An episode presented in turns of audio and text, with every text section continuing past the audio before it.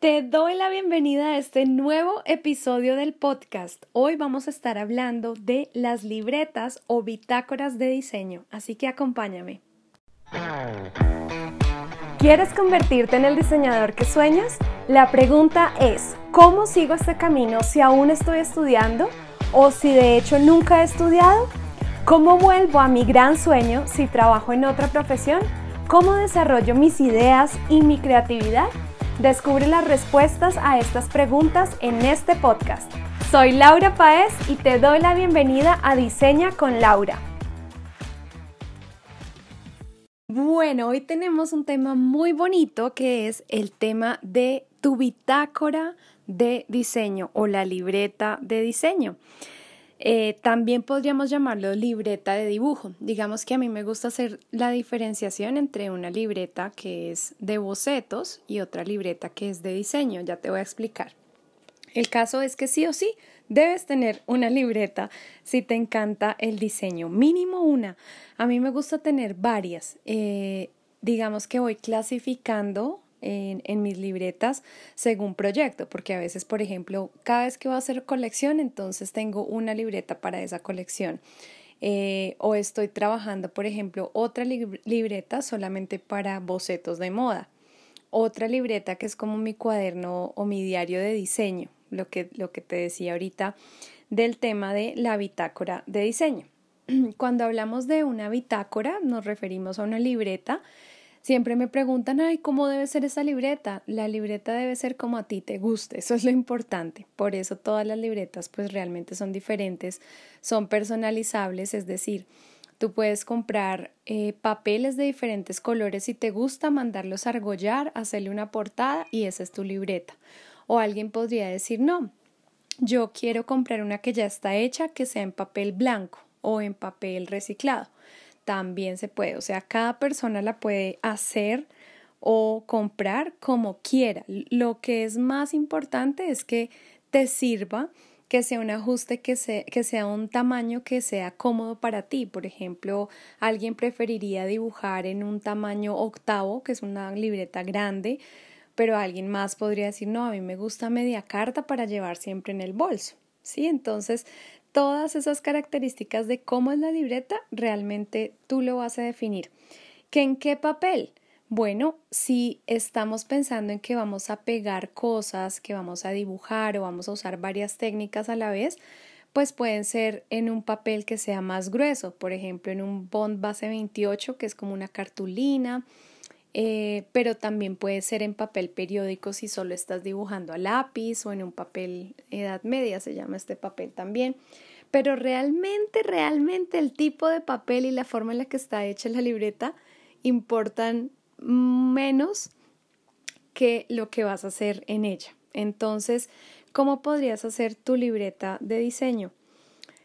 Eh, como te digo, entonces, si estamos hablando de una libreta de bocetos, es una libreta en la que tú vas a dibujar en la que vas a usar de pronto diferentes técnicas. Entonces tú dices, bueno, a mí me gusta empezar a probar, entonces unos días voy a probar con pasteles, otros días voy a probar con lápices, otros días marcadores. Entonces, si vas a, a trabajar diferentes técnicas, mejor un papel grueso.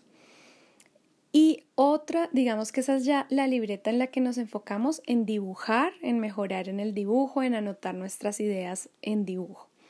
Pero también está la libreta de diseño o tu bitácora de diseño. A esto yo lo llamo más como un diario de diseño, que es el lugar donde vamos a estar almacenando todo aquello que nos inspira. También le he dicho exactamente así el diario de inspiración o la bitácora de inspiración. Y ya en esta bitácora entonces lo que vas a hacer es tomar imágenes que te gusten, tomar texturas, tomar textiles, diferentes materiales para irlos almacenando ahí. Te cuento un poco de la mía. A mí me gusta, por ejemplo, si encontré en una revista una imagen de un ave que me llamó mucho la atención, la pego ahí. Pero eso, el ejercicio no acaba solo en pegarla, sino que me gusta analizar la imagen y alrededor hago dibujos de lo que me inspira esa imagen o estoy tratando de eh, extraer un poco de los elementos que hay en la imagen o miro la imagen y de repente se me ocurrieron colores, entonces ah, escribo alrededor diferentes colores o dibujo diferentes muestras de color o me inspiró un estampado, entonces empiezo a dibujar el estampado, ¿sí? La idea es que tú intervengas esas imágenes Puedes utilizar la mm, estrategia de collage, por ejemplo, que es muy interesante, en la que tú haces recortes, dibujas encima, pegas otro tipo de cosas. La idea de este diario de diseño es precisamente que tengas un espacio en el que no solamente vas a almacenar aquellas cosas que te inspiran, que te gustan, que te llaman la atención, sino que también empiezas a proponer. Y no tiene que ser pensando solamente en hacer diseños, en hacer vestidos, en hacer ilustraciones, sino también pueden ser otras cosas. De pronto un día tuviste eh, una imagen que te inspiró crear un carro, crear una casa, eh, diseñar o proponer un escenario, ¿no? Entonces, realmente es una libreta en la que te vas a inspirar, vas a guardar aquello que te gusta, pero también vas a proponer. Muchas veces yo también escribo. A mí a veces me gusta escribir, ya debo confesar que no lo hago tanto como antes, pero me gusta, me gusta escribir cosas, palabras, eh, poesías, canciones, poemas. Entonces, de pronto tú también pudieras escribir si lo que estás viendo o si hoy tu tema de inspiración fue una canción que escuchaste, bueno, hoy escribiste la letra o dibujaste sobre la letra, diseñaste algunas letras, experimentaste, trataste de ilustrar la canción, o sea, es como ese espacio que nos estamos permitiendo para seguir creando mucho. ¿Y por qué yo lo llamo diario? Porque debería ser un ejercicio a diario, ¿sí? En la medida en la que tú, por ejemplo, hoy eh, saliste y te dieron una, un flyer que te gustó mucho el diseño o la fotografía, lo guardas.